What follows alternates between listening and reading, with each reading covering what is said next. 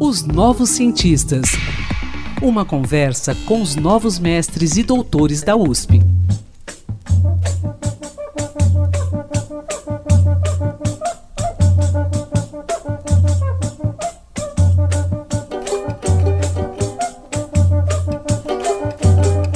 Olá, ouvintes, bom dia. Nosso convidado de hoje aqui nos Novos Cientistas é o jornalista e gestor cultural Ítalo Leopardi Bosco de Azevedo, que apresentou na Escola de Comunicações e Artes da USP, a ECA, um estudo de mestrado em que analisa as possibilidades do gênero musical samba servir como instrumento pedagógico a docentes. Sob a orientação do professor André Chaves de Melo Silva, Ítalo desenvolveu a pesquisa intitulada As representações do samba na prática escolar como estudo de caso. Bom dia, Ítalo, tudo bem? Obrigado por aceitar nosso convite e seja bem-vindo aqui aos Novos Cientistas. Obrigado, Quinto, pelo convite, por abrir espaço e para a gente tentar juntos desmistificar um pouquinho dos projetos de pesquisa e tentar trazer de forma simples aquilo que foi pesquisado em campo e também na universidade. Legal, e vamos falar de samba, né, Ítalo? Sim, com certeza. É importante a gente bater um papo, entender como que ele, como que ele pode ajudar, né? Como você falou, um pouquinho docentes é, de, de escolas a reforçarem um pouco dos conteúdos que são vistos em aula através da, né, da cultura popular brasileira, especificamente do samba, né? Não se restringindo somente ao samba, mas a pesquisa em questão olhou para isso. Bom, então vamos lá. Eu quero que você me responda assim muito rapidamente. Esse gênero musical, o gênero musical samba, ele pode servir como um, um, um eficiente instrumento pedagógico para docentes de um modo geral? Sim, Quinto, é possível, né, desde que haja espaço suficiente para que a instituição onde aqueles docentes atuem consiga trabalhar no planejamento das aulas olhando tanto para os conteúdos que devem ser é, ofertados né, em aula e também fazendo a conexão com letras é, de samba que, que possam versar sobre assuntos correlatos. Né? Então, basicamente, isso passa por um planejamento, né? E como a gente sabe,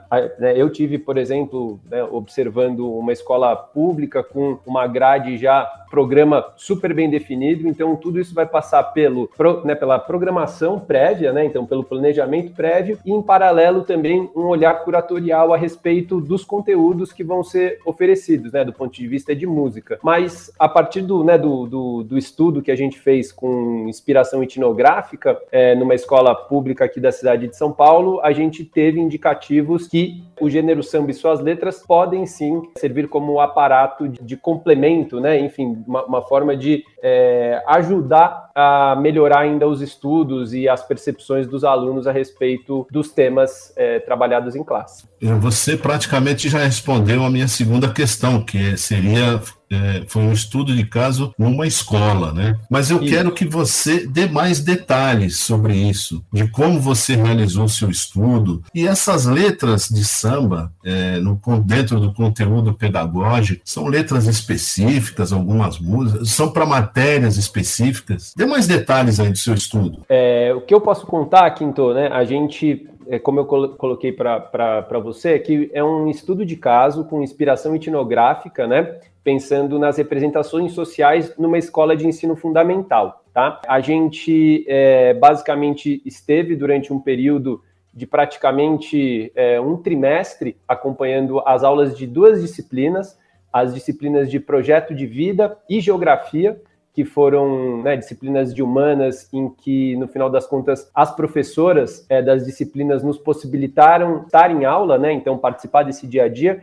Então a ideia foi que a gente pudesse é, não fazer uma etnografia, né, não entrar completamente naquela, naquela comunidade, né, como, como seria chamado, mas a gente participou do dia a dia durante, né, durante um período, também em paralelo, entendendo um pouco dos conteúdos que iriam ser passados em classe a gente fazia a sugestão de letras. Então, Quinto, basicamente, quais letras foram selecionadas? Né? No momento de ingresso no mestrado e de, de olhar para a questão da, da, das letras e composições, é, eu tinha trazido algumas ideias de trazer, é, de, de, mostrar alguns sambas enredo que tratassem sobre questões, por exemplo, houve um, um pouco depois do, do, um pouco antes, na verdade, do incêndio do Museu Nacional lá no Rio de Janeiro, tinha tido uhum um, um samba enredo que tratava sobre o Museu Nacional, tem outros sambas que falam sobre é, questões indígenas, sobre questões de, é, de meio ambiente, enfim, diversas outras, né, diversas outras questões. Então, no momento do ingresso do mestrado,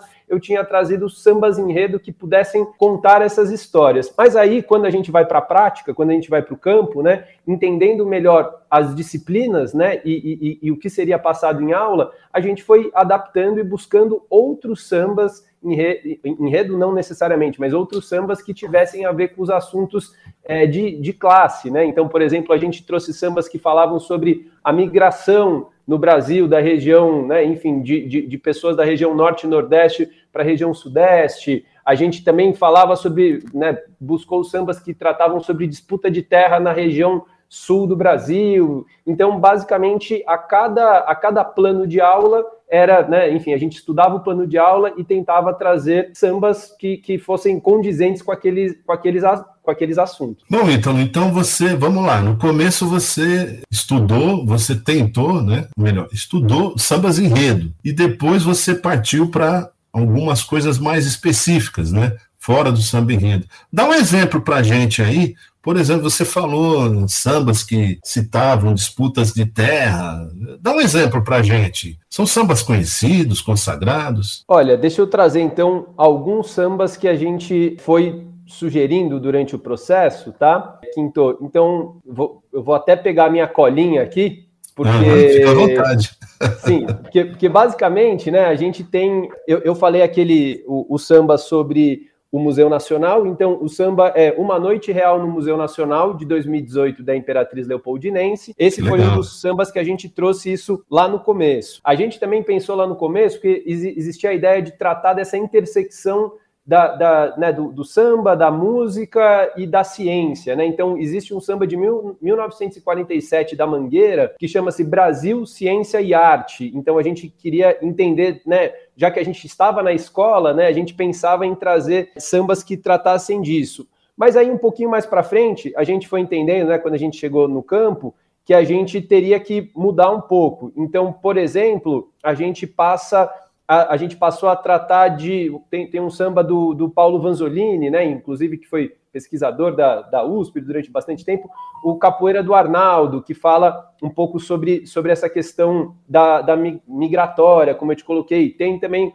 um samba chamado Aboio, de, de três compositores, Toninho Melodia, Ricardinho Olaria e Bruno Leite, que também fala sobre o sertanejo, né? Enfim, é, fa fazendo essa esse caminho. E aí também a gente foi entendendo, Quinto, que a gente foi estudando a, a, aqueles grupos focais, né? Que daí são, no caso, os alunos, né? E aí é, a, a, gente, por exemplo, tinha um aluno que era muito participativo e, e, e ele era da região do Grajaú, por exemplo, e, e, e, aí dentro da aula de projeto de vida ia se, ia se, se falar um pouquinho sobre é, regiões periféricas, né? e, e entender o que, que, determinadas regiões tinham, o que havia falta nas, nessas regiões periféricas, o que, o que poderia ser melhorado. E aí, né, aqui em São Paulo, por exemplo, existe o Pagode da 27, que tem um trabalho super consolidado na região do Grajaú. Então a gente ia lá e trazia, por exemplo, é, canções do pessoal do, do, do Pagode da 27 também promovendo esse link e entendendo o que iria chamar atenção né, daqueles grupos focais. Então, assim,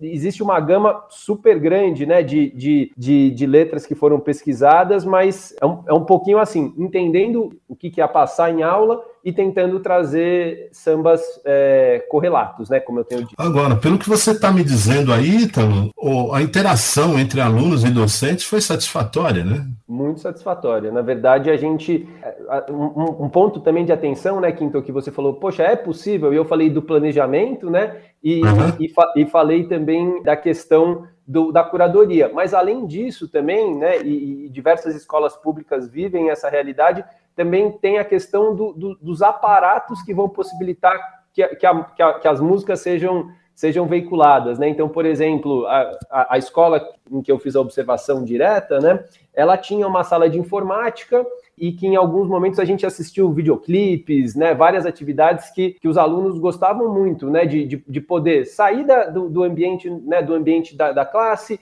iam para a sala de informática, viam videoclipes, ouviam as músicas, mas também havia alguns casos em que a gente, por exemplo, levava caixinhas de som para a classe, né, e nem sempre as caixinhas eram tão boas, né, não tinha, né, não ficava tão audível, então, então também temos um ponto de atenção que é com relação a qualidade do, dos aparatos, mas assim, a, os jovens de maneira geral gostavam muito, iam pesquisar, né? Um dos sambas que a gente pa passou em uma oportunidade falava sobre questões indígenas e de lendas brasileiras, então tratava de curupira, tratava de, né, de, de algumas lendas, e, e aí eles se identificavam muito e, e trocavam muito entre eles, às vezes até ficando eufóricos demais, né? Então, assim, às vezes a professora precisava é, ajudar a, a, a conter a turma. Ítalo, muito obrigado pela sua participação aqui nos Novos Cientistas. Um bom dia para você e parabéns pela sua pesquisa, ok? Obrigado, Quinto, pelo espaço e até a próxima.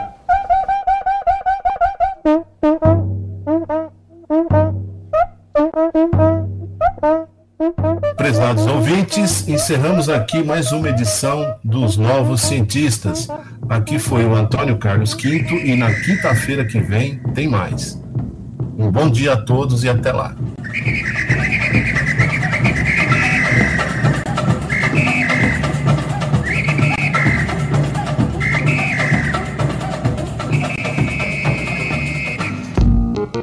Pesquisas e inovações.